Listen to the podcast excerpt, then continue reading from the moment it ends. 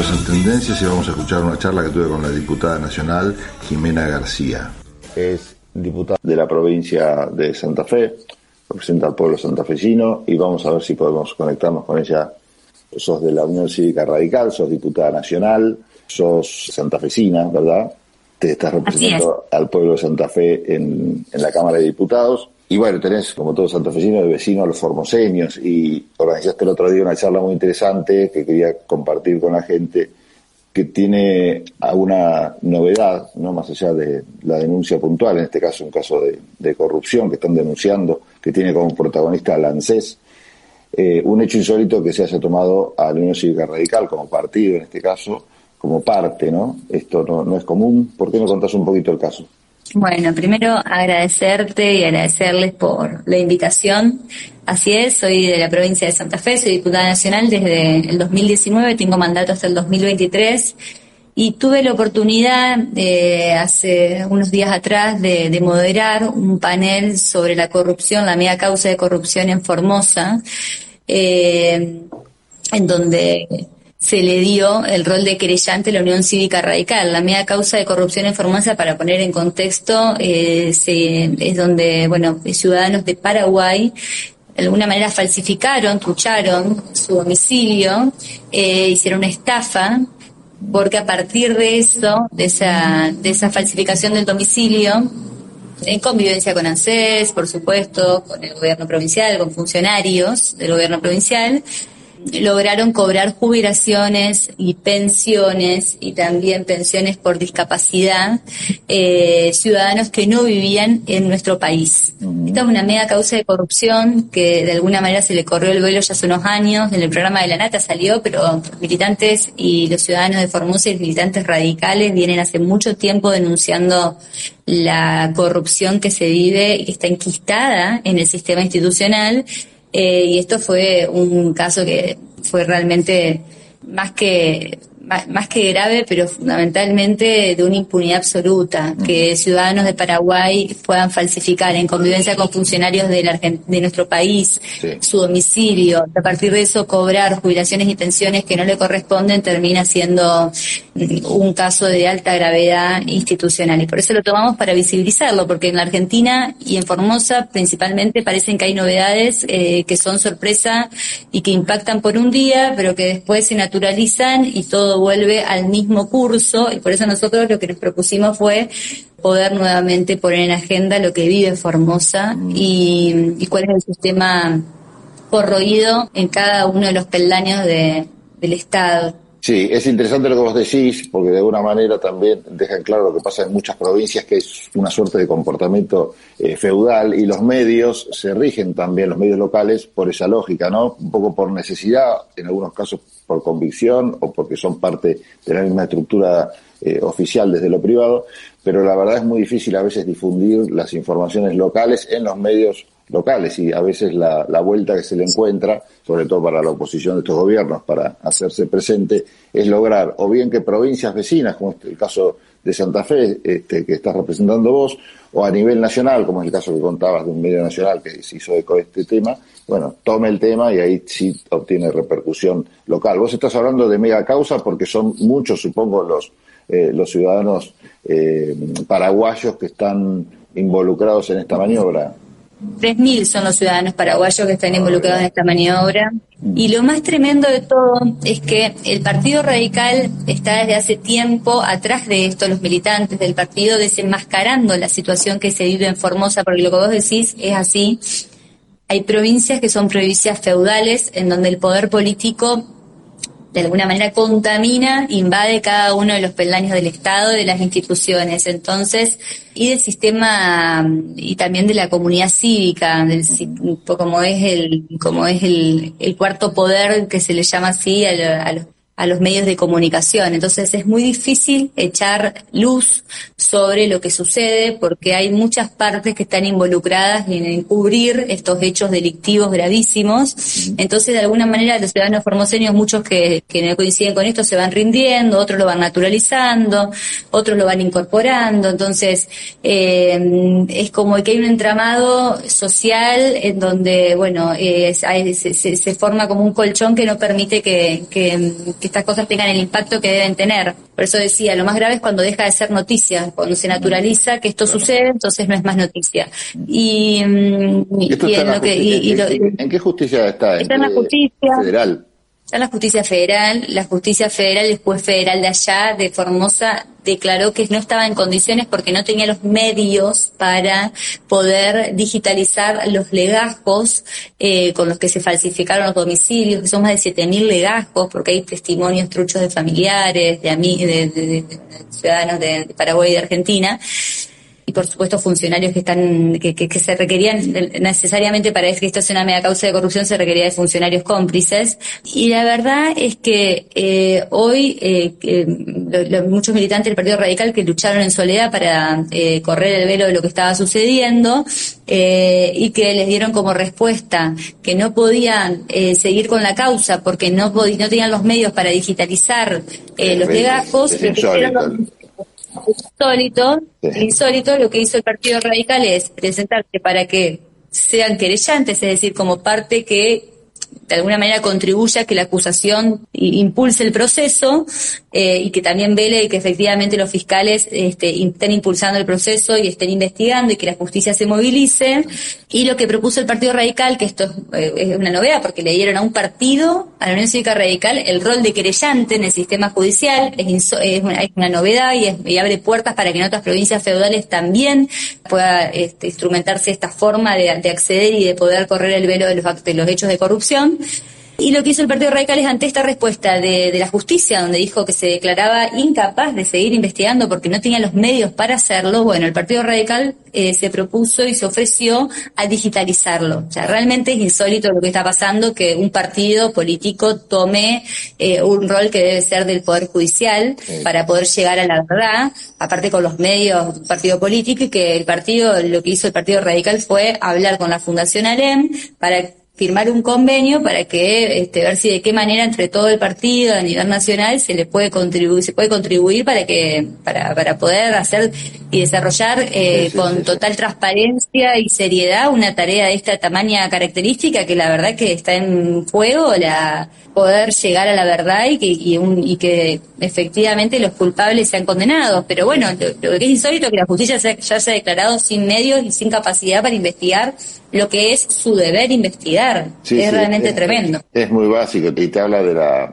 en general, ¿no? porque estamos hablando de la justicia federal, ni siquiera la local, que uno puede decir, bueno, por ahí una provincia pobre tiene justicia pobre. Convengamos que el Consejo de la Magistratura de la Nación, ahora que está tan en debate, maneja un presupuesto importantísimo como para que un juez federal eh, no tenga un escáner, porque es así, o, o bueno, personal como para ir de a poco, aunque sea este, digitalizando esto, porque aparte no es que una causa se arma de un día para el otro y que de repente te aparece un pilón de expedientes. Estos son escritos que se van sumando, si tuvieran un trabajo medianamente organizado, de a poco hubiera estado digitalizada, pero bueno, realmente es todo insólito. Es insólito lo del caso en sí, el fondo de la cuestión y estos detalles de que el Partido Radical se tenga que encargar de digitalizar eh, los expedientes, que aparte hasta después pueden acusar, no sé, ANSES, yo me imagino como abogado ANSES diría, bueno, esto no es válido porque en realidad esto es un trabajo de la justicia y no, y no de una de las partes querellantes, pero bueno, no, no le demos pistas al ANSES por dónde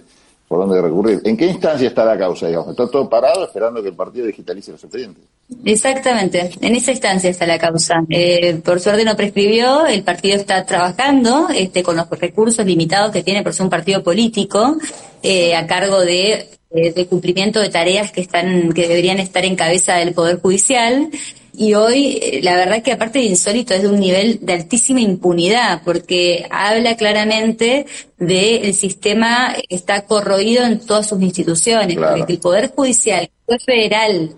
haya este, de manera totalmente, de una manera muy liviana, se haya recusado por considerar que no tenía, que no podía seguir con la causa, por no tener los medios y la capacidad para digitalizar un legajo y ponga eso en cabeza y a cargo de un partido político, bueno, es una demostración absoluta una, de, una definición política de no avanzar en esta causa, pero aparte de, impunidad para poder eh, decir algo de estas características y no hacerse cargo de su, de su tarea. Pero bueno, lo que sí yo reivindico eh, es que ante esta situación, en donde el sistema está corroído en cada uno de sus peldaños y en donde hay un entramado muy complejo que garantiza la impunidad y el abuso del poder político, hay un partido político que en soledad está luchando para seguir corriendo el velo y para seguir poniendo y echando luz sobre estas mega causas de corrupción para que estas noticias no dejen de ser noticias, no se naturalicen y se llega a la verdad y se castiga y se condena a los culpables y se haga realmente un cambio cultural, porque aparte eso es lo más grave, que estos son pequeños actos que cada vez son más grandes, en donde hay una sociedad y una ciudadanía que va naturalizando actos de corrupción y cada vez le sorprende menos y cada vez acepta más. Sí, aparte la ciudadanía también se cansa a veces cuando se enfrenta a semejantes burocracias. Quizás comienza con denuncias muy de forma muy entusiasta y todo, pero enseguida se topa con este tipo de, respuestas por parte de la administración y bueno, y cuelga los botines rápidamente. Está bueno que instituciones como las organizaciones del tercer sector, que a veces se pueden presentar, fundaciones que luchan, por ejemplo, contra la corrupción, que muchas veces se como partes, no aflojen, ¿no? En ese sentido. Contame un poquito cómo están en la provincia, en este momento cómo están viendo desde la provincia todo el proceso nacional, que ahora los tiene ustedes, los diputados, también como protagonistas, ¿no? Varios temas interesantes e, e importantísimos a nivel institucional, justamente en la Cámara de Diputados se están tratando en estos días, desde la Ley Nacional de Alquileres, que sería lo más eh, cercano a la gente, hasta la conformación del Consejo de la Magistratura, bueno, todos temas, bueno, Fondo Monetario Internacional hace unos días. Bueno, nosotros estamos trabajando desde Puntos por el Cambio, independientemente de que el Frente de Todos, con su fractura expuesta eh, de niveles de delirio y de responsabilidad institucional altísimos también, porque están a cargo de un gobierno y a cargo de un Congreso Nacional que no lo ponen en funcionamiento pleno, producto de sus internas. Nosotros, sin embargo, seguimos presionando y seguimos trabajando para responder al mandato de la ciudadanía, que es llevar respuestas a los problemas estructurales de nuestro país. Mm. Uno de los temas es hoy el paro, el paro del campo, porque no cuentan con gasoil el combustible con el que funciona el campo. Estamos en el medio de la cosecha gruesa y el campo que funciona y se motoriza a través del gasoil hoy no cuenta con este insumo, con este combustible para poder funcionar. Es decir, que las divisas que genera el campo hoy están en peligro, cuando lo que nos hacen falta a nosotros son divisas. Eh, no hay dudas que eh, la invasión de Rusia a Ucrania ha generado una escalada de precios internacionales y que se dispara el precio del gasoil. Ahora, tampoco hay dudas que siempre Argentina termina perjudicada, peor en términos de comparativos con otros países, producto de que no hay ni plan de gobierno, ni tampoco inversiones para habernos generado durante este tiempo autoabastecimiento energético. Nosotros importamos gasoil, tenemos hoy que comprar gasoil que está más caro y competimos con el resto del mundo. Ahora, recién ahora se está haciendo el gasoducto, se está llamando la licitación del gasoducto Néstor Kirchner. Es decir, todas las obras eh, y las inversiones en infraestructura para poder autoabastecernos no están ni siquiera iniciadas. Eh, y lo que nosotros decimos es, bueno, ante esta crisis que tenemos, que es producto de muchas variables, pero fundamentalmente de la desidia, de la falta de plantas hace muchos años de, del gobierno nacional y de este gobierno que estos dos años ha demostrado una falta de plan absoluto en todos los, en todas las variables, lo que nosotros decimos es hacer de, esta crisis una oportunidad. Hace tiempo que venimos, eh, venimos visitando las plantas de biocombustibles de nuestra provincia, las plantas de biodiesel. Nuestra provincia de Santa Fe produce el 80% del biodiesel del país y en el norte se produce bioetanol eh, a base de caña de azúcar eh, y en la provincia de Córdoba se produce bioetanol a base de maíz. Lo que nosotros decimos es, es el momento de acelerar y poner una pata en el acelerador hacia la transición energética. Y para eso, lo que proponemos es que se aumente, junto al diputado Mario Barleta, que se aumente el corte de biodiesel en el gasoil en un 13%. Hasta ahora teníamos una ley que tenía un corte en la nafta con biotanol del 12% y en el gasoil era un 10%. El gasoil es el que, yo para ponerlo en términos más, más concreto el que uno va a una estación de servicio y este, y gasoil, bueno, ese gasoil está cortado, cortado con biodiesel. El kirchnerismo propuso que se recorte, o sea, que se baje el corte del 10% al 5%, es decir, con una política completamente contradictoria a lo que ellos declaman, que supuestamente trabaja en una agenda ambiental. Eh, y lo que nosotros venimos denunciando hace tiempo es que esto nos hace retroceder en términos de avance hacia las energías limpias y aparte también en términos de, ventajas competitivas con el resto del mundo. Hoy el mercado internacional mira cómo se produce, mira nuestra, trazabilidad de nuestros productos y para poder seguir colocando productos en el mercado internacional tenemos que eh, subirnos a ese tren y para subirnos a ese tren una rama fundamental es la energía. Nosotros en Argentina tenemos los recursos naturales para poder acelerar la transición energética. Tenemos plantas de biocombustibles que hoy están trabajando un 50% producto de la mala ley del kirchnerismo del año pasado que, que redujo el cupo, el corte de los biocombustibles en los combustibles fósiles. Bueno, lo que nosotros proponemos es aumentarlo. Hoy las plantas de biocombustibles están trabajando con mucho, con mucha suerte al 50% de su capacidad tenemos la oportunidad de aumentarlo y aparte es toda una cadena productiva que está en pesos, sin requerir dólares, tanto los insumos como la capacidad instalada, como la cadena de transporte. Y esto resolvería el problema del campo, eh, que hoy no pueden trabajar por gasoil porque ahorraríamos el 45% del gasoil que se debe importar hasta terminar el año, al mismo tiempo que genera empleo y al mismo tiempo que genera la que genera un aceleramiento hacia la transición energética, es decir, es virtuoso por donde lo miremos. Y una política o una este, decisión de esta naturaleza, ¿en cuánto tiempo impacta? Es una decisión política. Cuando tomen la decisión política, eh, automáticamente se puede seguir cumplimentando e instrumentando la decisión, porque las plantas están instaladas, la capacidad está instalada, pero están en este momento trabajando de manera ociosa el 50% porque la decisión política del gobierno fue reducir el corte. Es decir,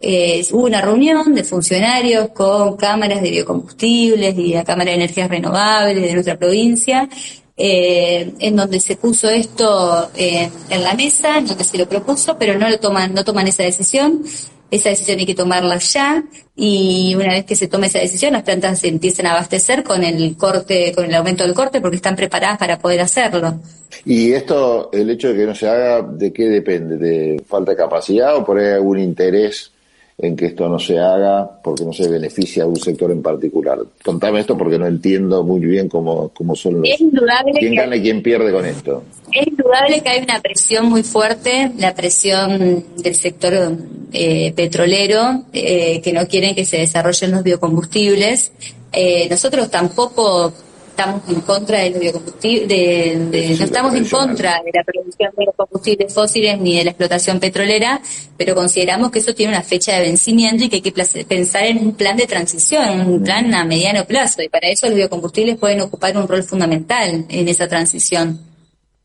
Perfecto, perfecto. No, para terminar también de entender quiénes son los actores en todo este juego, porque a veces sí se trata de incapacidad o de falta de imaginación de los gobiernos, pero otras veces hay, hay intereses eh, por atrás. Bueno, Jimena, te agradecemos muchísimo este contacto, gracias por hablar de lo que está pasando en tu provincia, particularmente, que es muy importante, muy cercana a todo el tema del campo. Está, por suerte, el tema instalado a nivel nacional y gracias también por instalar este otro tema que por ahí está un poquito más invisibilizado. Nos mantenemos en contacto y cualquier novedad hablamos. Bueno, muchísimas gracias a ustedes. Un gusto estar conversando con vos y con toda tu audiencia, así que a disposición. Gracias, Jimena. Ecomedios.com AM1220. Estamos con vos. Estamos en vos.